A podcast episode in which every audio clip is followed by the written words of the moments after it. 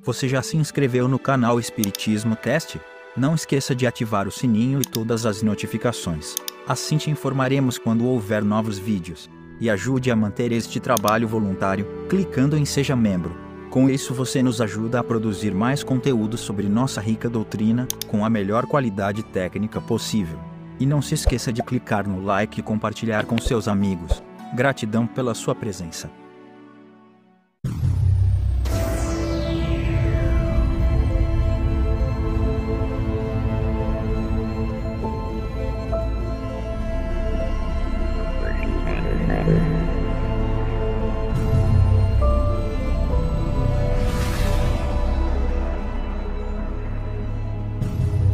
Olá, meus amigos, minhas amigas, como é que vocês estão? Sejam bem-vindos a mais um episódio. Esse é o de número 18, onde estamos estudando o livro fundamental do Espiritismo, da doutrina espírita, antigo. Opa! A Gênese, os milagres e as predições segundo o Espiritismo. Estou adiantando o negócio. Hoje nós vamos ver antigos e modernos sistemas do mundo. Então vamos sem demora, porque aqui você sabe, né? A gente está começando o capítulo 5 Vamos então, sem demora, para o primeiro item. A primeira ideia que os homens formaram da Terra, do movimento dos astros e da constituição do universo, a de, a princípio, ter se baseado unicamente no que os sentidos percebiam, ignorando as mais elementares leis da física e as forças da natureza, não dispondo senão da vista como meio de observação, apenas pelas aparências podiam eles julgar vendo o sol aparecer pela manhã, de um lado do horizonte, e desaparecer, à tarde, do lado oposto, concluíram naturalmente que ele girava em torno da Terra, conservando-se esta imóvel. Se eles dissessem então que o contrário é o que se dá, responderiam não ser possível tal coisa. Objetando, vemos que o Sol muda de lugar e não sentimos que a Terra se mexa. Então, se a gente começa com antigos e modernos sistemas do mundo, o antigo é justamente a questão de que pela observação, primeiro que a gente não percebe né, nem a rotação, nem a translação da Terra. A translação é mais fácil, a rotação a gente vê dia e noite, a translação, mas nesta época não se sabia nada, se achava assim que o, o Sol passava de um lado para o outro, que a Lua passava de um lado para o outro, que as estrelas passavam de um lado para o outro, e a Terra era o ponto central, entendeu? Que tudo em volta é que circulava. A pequena extensão das viagens que naquela época raramente iam além dos limites da tribo ou do vale, não permitia se comprovasse a esfericidade da Terra, como, ao demais, haviam de supor que a Terra fosse uma bola. Os seres, em tal caso, somente no ponto mais elevado poderiam manter-se, supondo habitada em toda a superfície, como viveriam eles no hemisfério oposto, com a cabeça para baixo e os pés para cima. Ainda menos possível houvera parecido isso com o movimento de rotação, quando, mesmo aos nossos dias em que se conhece a lei da gravitação, se vêem pessoas relativamente esclarecidas não perceberem esse fenômeno, como nos surpreendermos de que homens das primeiras idades não o tenham sequer suspeitado? Para eles, pois, a Terra era uma superfície plana e circular, qual uma mó de moinho, estendendo-se a perder de vista na direção horizontal. Daí a expressão ainda em uso, ir ao fim do mundo, Desconheciam-lhe os limites, a espessura, o interior, a face inferior, o que lhe ficava por baixo. Curioso que a gente vê isso é, hoje em dia, né? Que a gente tem todos os instrumentos, milhões, milhões, não, milhares de satélites no espaço fazendo fotos, fazendo transmissão ao vivo. Se você é, quiser, você vê aqui pelo próprio YouTube a, a Estação Espacial Internacional você sabe onde é que ela está passando, tem imagens dela fazendo da Terra, né? Tantas imagens, tantos dados, é... enfim, infinitos, infinitas é, coisas que nos comprovam a esfericidade, ou seja, a Terra ser redonda. Ainda hoje tem gente que gente burra que deram um nome gourmet de negacionista, diz que a Terra é plana. Hum, né? Então, dá para entender que lá atrás, no passado, quando tinha nada disso, as pessoas só observavam aquilo que viam, eles imaginavam isso. Porque realmente é meio difícil de compreender como é que a gente está aqui, uma hora está de ponta cabeça, mas o que é ponta cabeça? Né? Que lado que é em cima, que lado que é embaixo no universo? Para a gente não parece nada disso. Então é natural que no passado fosse muito difícil é, entender e, e passou-se por processos muito dolorosos até se entender que a Terra não era o centro do universo. Por se mostrar sob forma côncava, o céu, na crença vulgar, era tido como uma abóbada real, cujos bordos inferiores repousavam na terra e lhe marcavam os confins. Era uma vasta cúpula cuja capacidade o ar enchia completamente sem nenhuma noção do espaço infinito, incapazes mesmo de o conceberem, imaginavam os homens que essa abóbada era constituída de matéria sólida, donde a denominação de firmamento que lhe foi dada e que sobreviveu à crença, significando firme, resistente, do latim firmamentum, derivado de firmus e do grego erma, ermatus, firme, sustentáculo, suporte, ponto de apoio. Olha que interessante, coisas que a gente até hoje usa, né? Firmamento. É porque imagine assim, é como se fosse, não tem nada redondo aqui, mas imagine o planeta, tem uma trena aqui, meio redondo. Imagine o planeta, a imaginação que era isso e que tinham bordas e em cima disso tinha uma abóbada. Eu não tenho nada preparado para isso. Tinha uma abóbada, né? Então, isso era um firmamento, ou seja, era um negócio que isolava. É o tamanho, né? A pequenez, enfim, da mentalidade da época para se acreditar que a Terra era um disco e tinha uma hora que ia acabar e ia todo mundo cair, né? E hoje em dia tem uns memes fantásticos assim, campeonato de surf da Terra plana, aí tem os surfistas caindo de um disco. Mas enfim, é, a que ponto chegamos? Olha só, nós estamos ouvindo o Kardec falando, os espíritos falando 1850 e tralalá, já com essa evolução e a gente hoje falando que a Terra é plana. Ai, meu Deus do céu. Eu sei que a evolução se dá assim, somente vai e vem um pouquinho, vai e vem um pouquinho, mas essa a gente regrediu assim 200 anos, né? Mas vamos para frente. As estrelas, de cuja natureza não podiam suspeitar, eram simplesmente pontos luminosos, maiores ou menores, engastados na abóbada, como lâmpadas suspensas dispostas sobre a única superfície, por conseguinte, todas à mesma distância da Terra, tal como as que se veem no interior de certas cúpulas pintadas de azul, figurando a do céu. Se bem hoje sejam outras as ideias, o uso das expressões antigas se conservou. Ainda se diz, por comparação, a abóbada estrelada sob a cúpula do céu. Olha que interessante, gente. É, é o tipo de coisa que eu não sabia, né? Por que, que se chama abóbada? abóbada estrelada, cúpula. Teve uma série aí, não sei se você já assistiu, chamou Domo, que é um domo que fica em cima de uma cidade, assim, que caiu em cima de uma cidade e tal.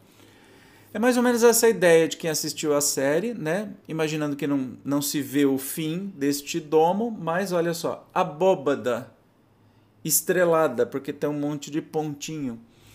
Percebe como era pequena a visão humana de tudo? Bem interessante, né? Igualmente desconhecida era então a formação das nuvens pela evaporação das águas da terra. A ninguém podia acudir a ideia de que a chuva, que cai do céu, tivesse origem na terra, donde ninguém havia subir.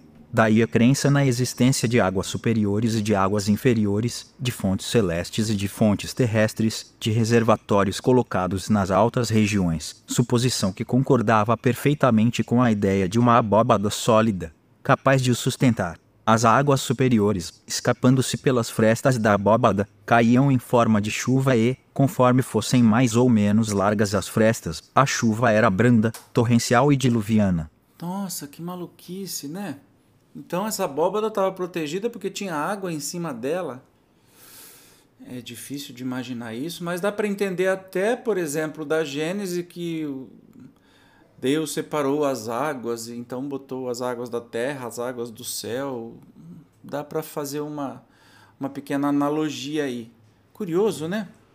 A ignorância completa do conjunto do universo e das leis que o regem, da natureza, da constituição e da destinação dos astros, que, aliás, pareciam tão pequenos comparativamente à Terra fez necessariamente fosse esta considerada como a coisa principal, o fim único da criação e os astros como acessórios exclusivamente criados em intenção dos seus habitantes. Esse preconceito se perpetuou até os nossos dias, apesar das descobertas da ciência, que mudaram, para o homem, o aspecto do mundo.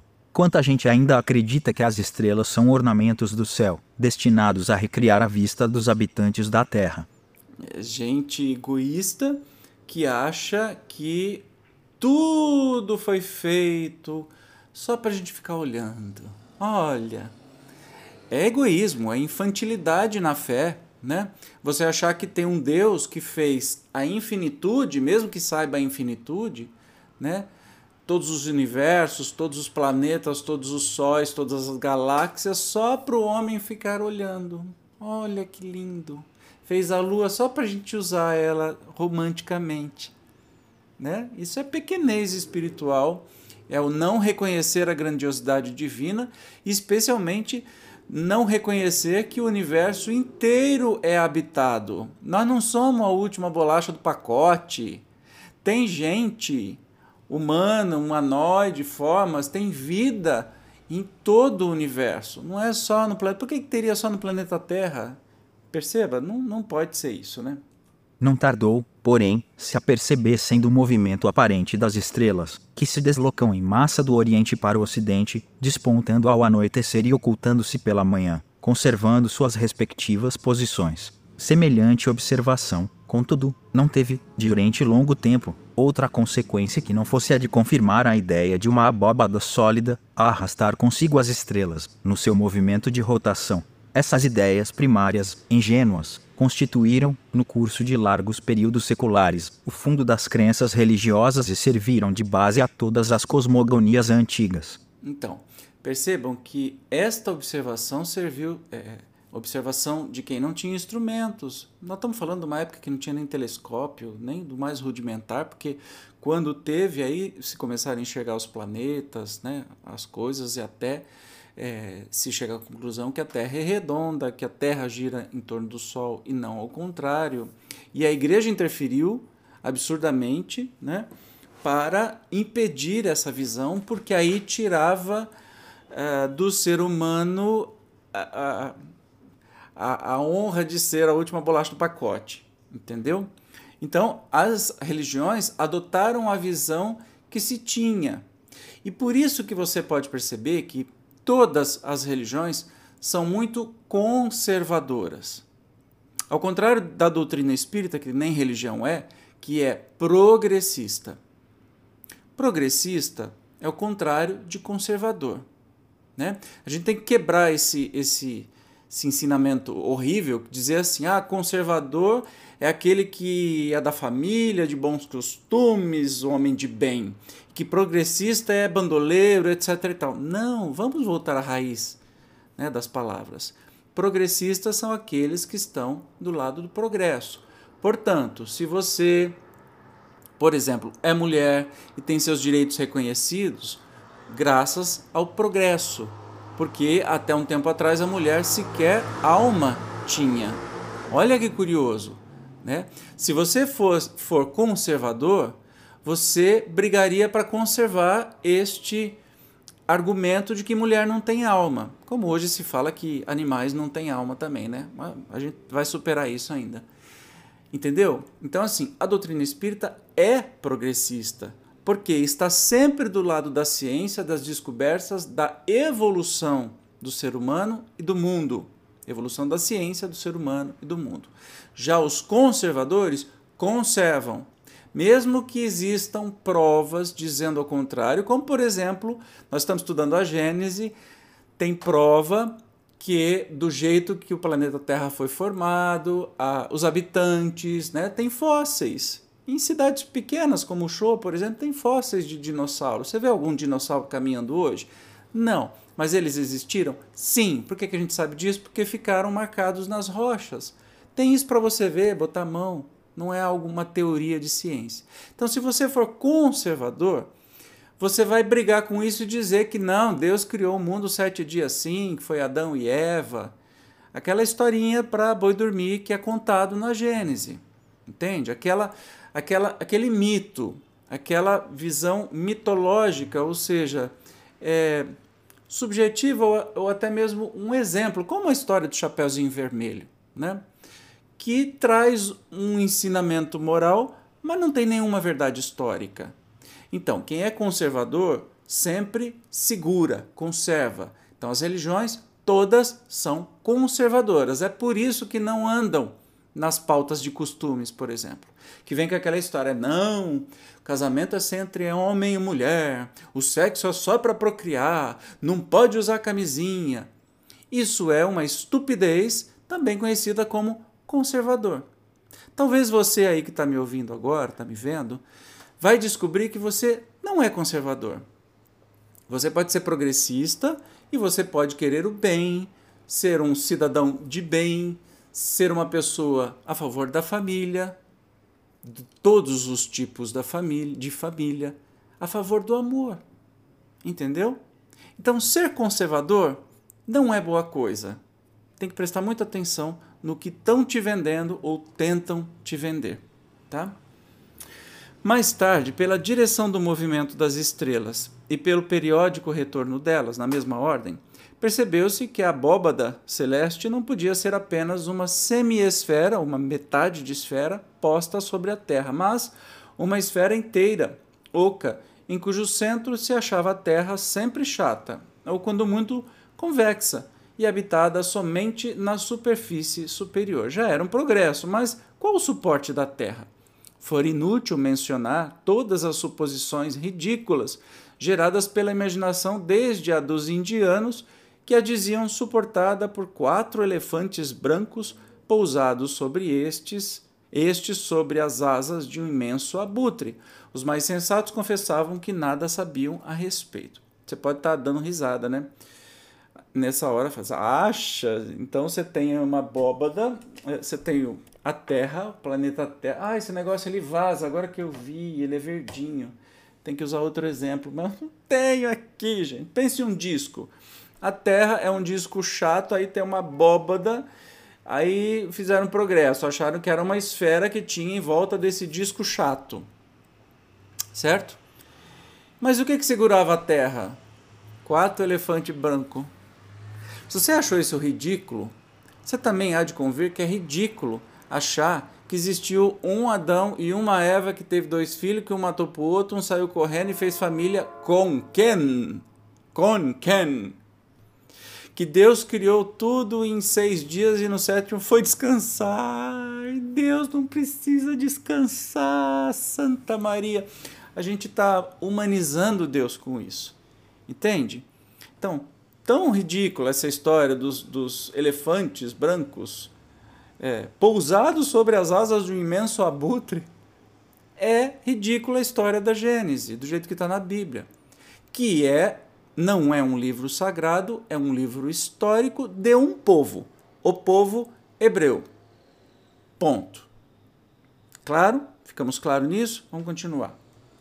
Entretanto, uma opinião geralmente espalhada nas teogonias pagãs situava nos lugares baixos ou, por outra, nas profundezas da terra ou debaixo desta. Não se sabia bem a morada dos réprobos, chamada inferno, isto é, lugares inferiores. E nos lugares altos, além da região das estrelas, a morada dos bem-aventurados. A palavra inferno se conservou até os nossos dias, se bem haja perdido a significação etimológica, des de que a geologia retirou das entranhas da Terra o lugar dos suplícios eternos e a astronomia demonstrou que no espaço infinito não há baixo nem alto. Bom, você já sabe, né? Nós somos um círculo. Eu achei um negócio aqui, ó. Nós somos uma esfera. Na verdade, essa é a Terra plana que eles falam. É exatamente isso, tá vendo? Tem borda, cai, né? Então a Terra plana. Aqui em cima tem a abóbada celeste. Mas depois eles acharam que aqui tem uma esfera e isso aqui está dentro e que debaixo fica os quatro elefantinhos aqui que estão em cima de um abutre, segurando, né? E aí, graças a esta teoria, né, é que se firmou o negócio que Deus está nos lugares altos, então tem os círculos celestes na abóbada celeste. E tem o inferno, que são os lugares baixos, que cada vez mais tem os círculos mais profundos. Não é para dentro da terra, é para debaixo da terra desde que você assuma que a Terra é um disco. Entende? Que a partir daí, é, só a Terra sendo uma esfera já estraga toda essa coisa. Entendeu por que, que a igreja era tão contra, tão absurda?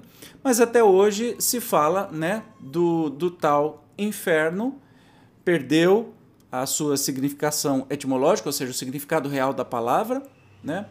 e é, ainda continua sendo falado até hoje, já que numa esfera não há lugar, não há embaixo, não há em cima. Pensa comigo, volta aqui, pensa comigo. Nós estamos num círculo. Hoje eu estou ótimo de representatividade. Eu vou destarrachar uma quase bola. Aqui é uma lâmpada. Estou ótimo. Vamos supor que nós estamos aqui. Eu estou aqui. A Terra está girando. Aqui eu estou em cima, eu estou ah, agora eu estou embaixo. Agora eu continuei girando, eu estou, eu estou em cima de novo. O que é em cima, o que é embaixo? Entende? Então, nos dias de hoje, nós não temos mais essa referência e essa grande alegoria de céu e inferno, em cima e embaixo, foi criado justamente quando não se tinha noção da esfericidade da Terra e de tudo que acontece que a gente conhece hoje. Se nós fôssemos conservadores, a gente estaria brigando para tentar ensinar isso para as crianças que não, a Terra é plana sim, não, céu e inferno existe, não, é, Deus criou em, em, em, seis dias e descansou no sétimo. Aliás, nossa querida, querida, é ironia, ministra Damares quer colocar o criacionismo, isso se não me engano é um ministro da educação atual também, quer criar, é, deixar o criacionismo ser ensinado nas escolas, contrariando tudo que a ciência diz. Por quê? Porque está num livro histórico que não tem nada de sagrado que eles tentam empurrar goela abaixo de todo mundo. Você acha isso certo?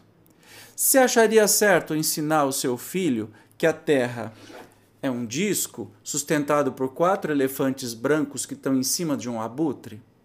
Fala a verdade. Você gostaria que isso acontecesse? Essa é uma verdade que por um tempo serviu para os indianos, para os hindus, por exemplo. Você quer que isso seja oficial? Entendeu por que, que uma nação tem que ser é, laica? Nenhuma religião pode ditar o que a nação ensina ou pode ditar os direitos daquela nação? Nações governadas, nações do Islã, por exemplo, que tem uma teocracia, não é uma democracia, é uma teocracia, Deus, que de Deus não tem nada, as mulheres não podem nem dirigir, não pode tirar o véu, não pode um monte de coisa. Por quê? Ah, porque está lá no Alcorão. Então, se está no Alcorão, não pode. São conservadores. Entendeu que você, assim como eu, não somos conservadores. Se a gente fosse, o Brasil estava mais lascado ainda. O que a gente está vivendo hoje é uma tentativa de ficar nesse conservadorismo, dizendo que isso é uma coisa boa. Não é. Não é. Tem nada a ver uma coisa com a outra. De ah, conservador é bom e progressista é ruim. Não tem. Entende? Não tem moral aí no meio. É simplesmente evolução. Vamos continuar aqui. Sob o céu puro da Caldeia, da Índia e do Egito, berço das mais antigas civilizações, o movimento dos astros foi observado com tanta exatidão quanto permitia a falta de instrumentos especiais. Notou-se, primeiramente, que certas estrelas tinham movimento próprio, independente da massa, o que não consentia a suposição de que se achassem presas à abóbada. Chamaram-lhes estrelas errantes ou planetas, para distingui-las das estrelas fixas. Calcularam-se-lhes os movimentos e os retornos periódicos. No movimento diurno da esfera estrelada, foi notada a imobilidade da estrela polar, em cujo derredor as outras descreviam, em 24 horas, círculos oblíquos paralelos, uns maiores, outros menores, conforme a distância em que se encontravam da estrela central. Foi o primeiro passo para o conhecimento da obliquidade do eixo do mundo. Viagens mais longas deram lugar a que se observasse a diferença dos aspectos do céu, segundo as latitudes e as estações. A verificação de que a elevação da estrela polar acima do horizonte variava com a latitude abriu o caminho para a percepção da redondeza da Terra. Foi assim que, pouco a pouco, chegaram a fazer uma ideia mais exata do sistema do mundo. Pelo ano 600 AC, Tales, de Mileto, Ásia Menor, descobriu a esfericidade da Terra, a obliquidade da eclíptica e a causa dos eclipses. Um século depois, Pitágoras, de Samos, descobre o movimento diurno da Terra, sobre o próprio eixo, seu movimento anual em torno do Sol e incorpora os planetas e os cometas ao sistema solar. Hiparco, de Alexandria, Egito, em 160 a 100 inventa o astrolábio, calcula e prediz os eclipses, observa as manchas do Sol, determina o ano trópico, a duração das revoluções da Lua. Embora preciosíssimas para o progresso da ciência, essas descobertas levaram perto de dois mil anos a se popularizarem. Não dispondo senão de raros manuscritos para se propagarem, as ideias novas permaneciam como patrimônio de alguns filósofos, que as ensinavam a discípulos privilegiados. As massas, que ninguém cuidava de esclarecer, nenhum proveito tiravam das ideias novas e continuavam a nutrir-se das velhas crenças. Olha que interessante. Então nós estamos falando que desde o ano 600 antes de Cristo, né, já se descobriu que a Terra não é uma bolachinha. 600 anos antes de Cristo, nós temos gente ignorante, burra ou de má fé falando isso hoje, tá? Depois Pitágoras, né, 500 anos antes de Cristo, descobre o movimento diurno da Terra girando sobre o próprio eixo. É, e tantas outras coisas foram, foram sendo descobertas por observações, né? só que ficava meio que restrito para um certo público, só os filósofos. Então, o, o povão não, não ficava por dentro das coisas. Isso era passado de filósofo, tinha pouco manuscrito, quase ninguém sabia ler, muito menos escrever, né? Então as ideias demoraram para se perpetuar, mas parou para pensar? 600 anos antes de Cristo já se tinha a certeza de que a Terra era, era redonda, né? E assim a ciência foi evoluindo. Cerca do ano 140 da era cristã, Ptolomeu, um dos homens mais ilustres da escola de Alexandria, combinando suas próprias ideias com as crenças vulgares e com algumas das mais recentes descobertas astronômicas, compôs um sistema que se pode qualificar de misto, que traz o seu nome que, por perto de 15 séculos, foi o único que o mundo civilizado adotou. Segundo o sistema de Ptolomeu, a Terra é uma esfera posta no centro do universo, composta de quatro elementos: terra, água, ar e fogo. Essa primeira região, dita elementar, a segunda região, dita etérea, compreendia onze céus, ou esferas concêntricas, a girar em torno da Terra, a saber, o céu da Lua, os de Mercúrio, de Vênus, do Sol, de Marte, de Júpiter, de Saturno, das estrelas fixas, do primeiro cristalino, esfera sólida transparente, do segundo cristalino e, finalmente, do primeiro móvel, que dava movimento a todos os céus inferiores e os obrigava a fazer uma revolução em 24 horas. Para além dos onze céus estava o Império, habitação dos bem-aventurados, denominação tirada do grego piropor, que significa fogo, porque se acreditava que essa região resplandecia de luz como fogo. Gente, isso é in interessante porque uh, Dante, na Divina Comédia, Dante Alighieri, né? Escritor, poeta italiano, na Divina Comédia, ele se utiliza dessas definições de Ptolomeu para dizer, você já deve ter ouvido uma novela chamada O Sétimo Céu, não ouviu? Então, eu fico me olhando aqui para ver se eu estou dentro do quadro, tá, gente? Não liga não. Então, ainda é dentro destas definições que foram dadas por Ptolomeu e ficaram aí é, quanto tempo que falou? Durante isso foi no ano 140 depois de Cristo e durou 1500 anos, é isso? 1500 anos mais ou menos ficou é, prevalecendo isso e, sendo aceito esse negócio. Olha que doido longo tempo prevaleceu a crença em muitos céus superpostos, o número deles, entretanto, variava.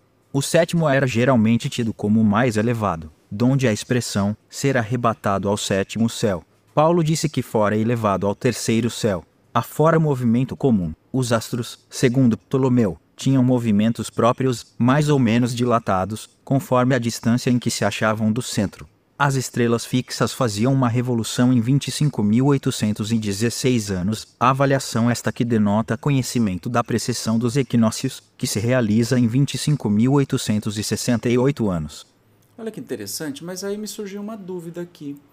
Se Paulo falava que fora elevado ao terceiro céu, significava que Ptolomeu não inventou isso do nada.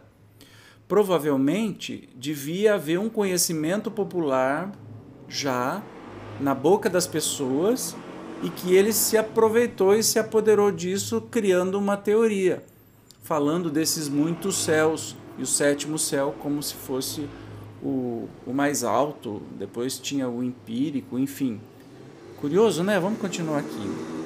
No começo do século XVI, Copérnico, astrônomo célebre, nascido em Torne, Prússia, no ano de 1472 e morto no de 1543, reconsiderou as ideias de Pitágoras e concebeu um sistema que, confirmado todos os dias por novas observações, teve acolhimento favorável e não tardou a desbancar o de Ptolomeu. Segundo o sistema de Copérnico, o Sol está no centro e ao seu derredor os astros descrevem órbita circulares, sendo a Lua um satélite da Terra. Decorrido um século, em 1609, Galileu, natural de Florença, Itália, inventa o telescópio. Em 1610, descobre os 428 satélites de Júpiter e lhe calcula as revoluções. Reconhece que os planetas não têm luz própria como as estrelas, mas que são iluminados pelo Sol, que são esferas semelhantes à Terra. Galileu observa-lhes as fases e determina o tempo que duram as rotações deles em torno de seus eixos, oferecendo assim, por provas materiais, sanção definitiva ao sistema de Copérnico,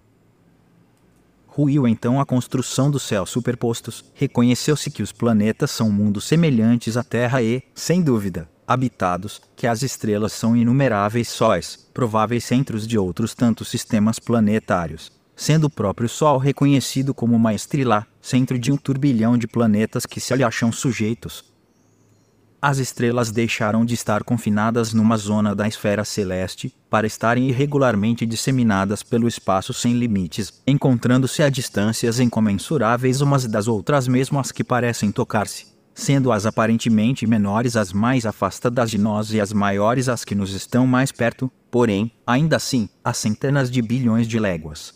Então, recapitulando, olha que interessante. Então Ptolomeu disse e era aceito especialmente pela igreja, né, que a, o planeta Terra era o centro do universo e tudo girava em volta. Só que no século XVI, Nicolau Copérnico, né, nascido na Prússia, atual Rússia, é, reconsiderou as ideias de Pitágoras, então lá atrás, 500 anos antes de, de Jesus, né, e concebeu um sistema dizendo que o Sol está no centro e os planetas giram em torno, e que a Lua era um satélite da Terra. Tudo isso por observação. Nós estamos falando por volta de 1500 que isso aconteceu. Né? Depois de, de 100 anos, vem Galileu Galilei de Florença e ainda descobre quatro satélites de Júpiter, tem muito mais luas, né? E reconhece que os planetas não têm luz própria, que são iluminados pelo Sol, que são esferas semelhantes à Terra, determina o tanto de tempo que eles giram em torno da, do Sol e aí é, carimba como verdadeiro sistema de Copérnico. Daí caiu todo esse negócio de céu sobre céu, sétimo céu, é, e que há inúmeros mundos semelhantes à Terra e, sem dúvida, habitados. Olha que curioso. Sem dúvida, habitados. Então a estrela, as estrelas deixam de ficar aqui nas abóbadas celestes, na abóbada celeste ou em volta da Terra, estão espalhadas pelo universo. E quanto menorzinho uma estrela é porque ela está mais distante. Olha que interessante, tudo isso por observação. Não tinha nenhum outro equipamento mais avançado da época. Os grupos que tomaram o nome de constelações mais não são do que agregados aparentes, causados pela distância, suas figuras não passam de efeitos de perspectiva, como as que as luzes espalhadas por uma vasta planície ou as árvores de uma floresta formam, aos olhos de quem as observa colocado num ponto fixo. Na realidade, porém, tais agrupamentos de estrela não existem, Se nos pudéssemos transportar para a reunião de uma dessas constelações, à medida que nos aproximássemos dela, a sua forma se desmancharia e novos grupos se nos desenhariam à vista. Ora, não existindo esses agrupamentos senão na aparência, é ilusória a significação que uma supersticiosa crença vulgar lhe atribui e somente na imaginação pode existir. Vocês estão acompanhando uh, o raciocínio, né? Já que nós estamos em certo ponto, a gente olha, você não vê o Cruzeiro do Sul, você vê as Três Marias, aí você vê as constelações de Capricórnio, de não sei o que, de não sei o que lá. Pois é. E aí, claro, ele deixou muito claro nessa época que isso só era possível porque, no nosso ponto de vista. Inclusive, se você viaja no hemisfério norte, você tem uma visão, no hemisfério sul, você tem outra visão. Porque depende do lugar que você tem, essas constelações não existem. Na verdade, são estrelas que estão muito distantes uma da outra. Eu que estou observando aqui parece que tem um desenho de cruz. Se eu vou mais para frente, esse negócio se desfaz. Para se distinguirem as constelações, deram-se-lhes nomes como estes: Leão, Touro, Gêmeos, Virgem, Balança ou Libra, Capricórnio, Câncer ou Caranguejo, Órion, Hércules, Grande Ursa ou Ursa Maior ou Carro de Davi, Pequena Ursa ou Ursa Menor, Lira, etc e, para representá-las, atribuíram-se-lhes as formas aparentes que esses nomes lembram, fantasiosas em sua maioria e, em nenhum caso, guardando qualquer relação com os grupos de estrelas assim chamados. Fora, pois, inútil procurar no céu tais formas. A crença na influência das constelações, sobretudo das que constituem os doze signos do zodíaco, proveio da ideia ligada aos nomes que elas trazem. Se aqui se chama leão fosse dado o nome de asno de ovelha, certamente lhe teriam atribuído outra influência. E ai ai, agora nós estamos aí é, com a ciência dizendo: esse negócio de signo não tem nada a ver com nada.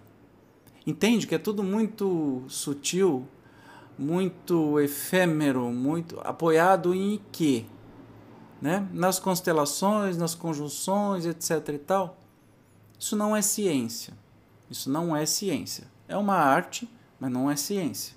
A partir de Copérnico e Galileu, as velhas cosmogonias jamais foram destruídas. A astronomia só podia avançar, não recuar. A história diz das lutas que esses homens de gênio tiveram de sustentar contra os preconceitos e, sobretudo, contra o espírito de seita, interessado em manter erros sobre os quais se haviam fundado crenças, supostamente firmadas em bases inabaláveis. Bastou a invenção de um instrumento de óptica para derrocar uma construção de muitos milhares de anos. Nada, é claro, poderia prevalecer contra uma verdade reconhecida como tal, graças à tipografia. Público, iniciado nas novas ideias, entrou a não se deixar embalar com ilusões e tomou parte na luta. Já não era contra indivíduos que os sustentadores das velhas ideias tinham de combater, mas contra a opinião geral, que esposava a causa da verdade.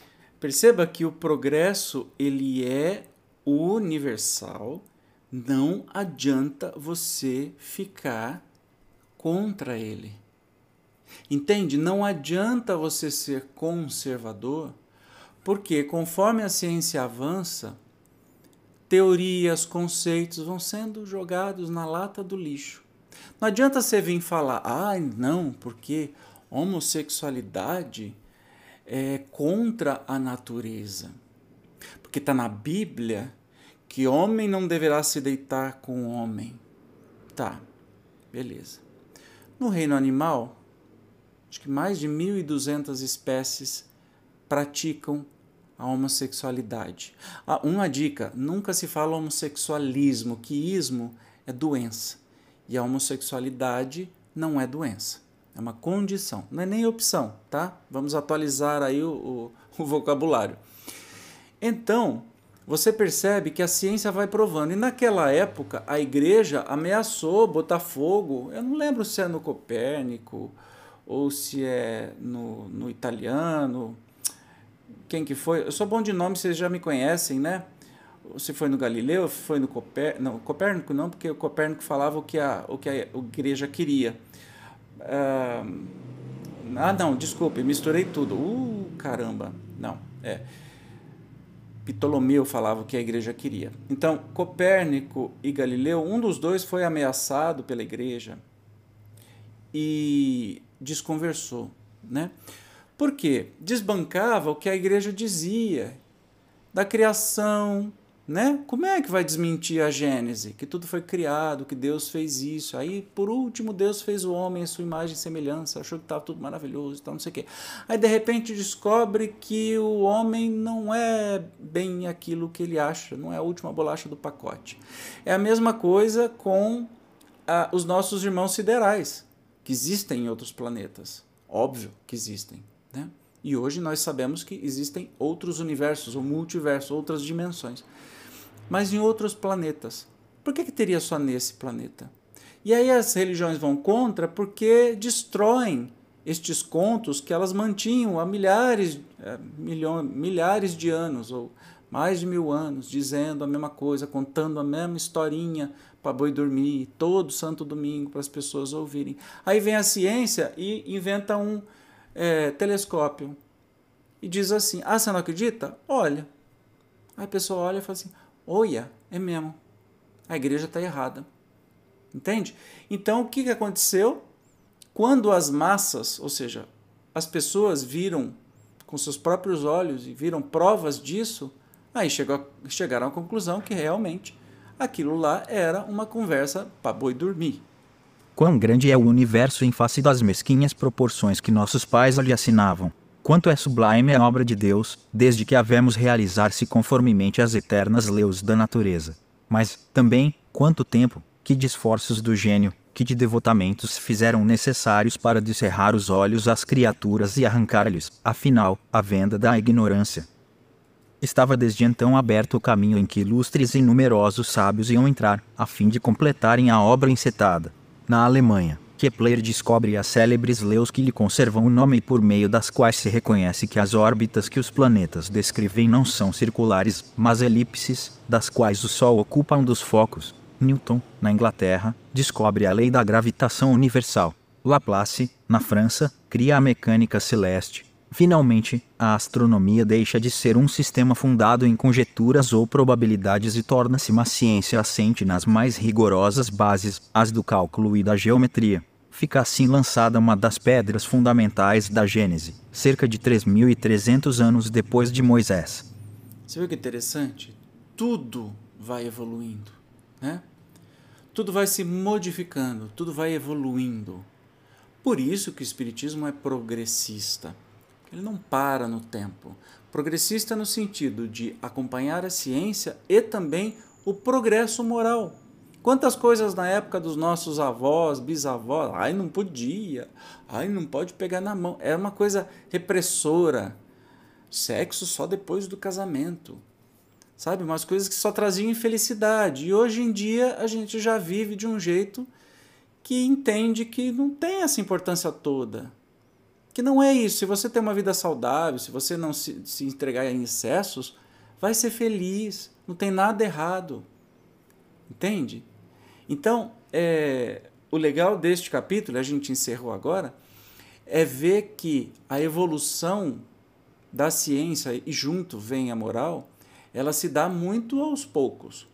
Nós tivemos nos últimos 100 anos, depois que foi escrito o livro da Gênese, um salto que equivaleu, acho que mais de 2, 3 mil anos de evolução, ou mais.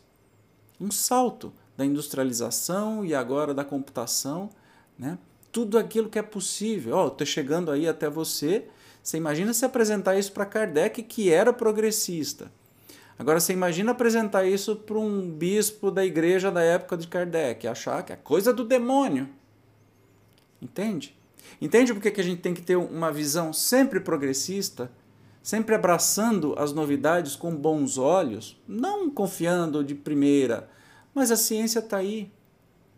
Né? Se a gente fosse conservador, nem vacina a gente tomava e tinha morrido por qualquer doença, tinha morrido por sarampo, catapora, qualquer coisa. Ou não acreditava em, em antibiótico e tinha morrido aí com uma dor de dente. Entende como é importante a gente não ser quadrado, tapado, estacionário ou conservador? Beleza? Nos encontraremos então no próximo estudo que a gente vai falar sobre o espaço e o tempo. Eu tenho certeza que você não esperava encontrar estes conteúdos na Gênese, né? porque você achou que a Gênese fosse parecido com aquela Gênese lá, daquele livro que dizem que é sagrado. Não tem nada a ver, não. A gente está falando de verdade da evolução do ser humano. Você não vai perder, né? Eu te espero. Até lá. Tchau.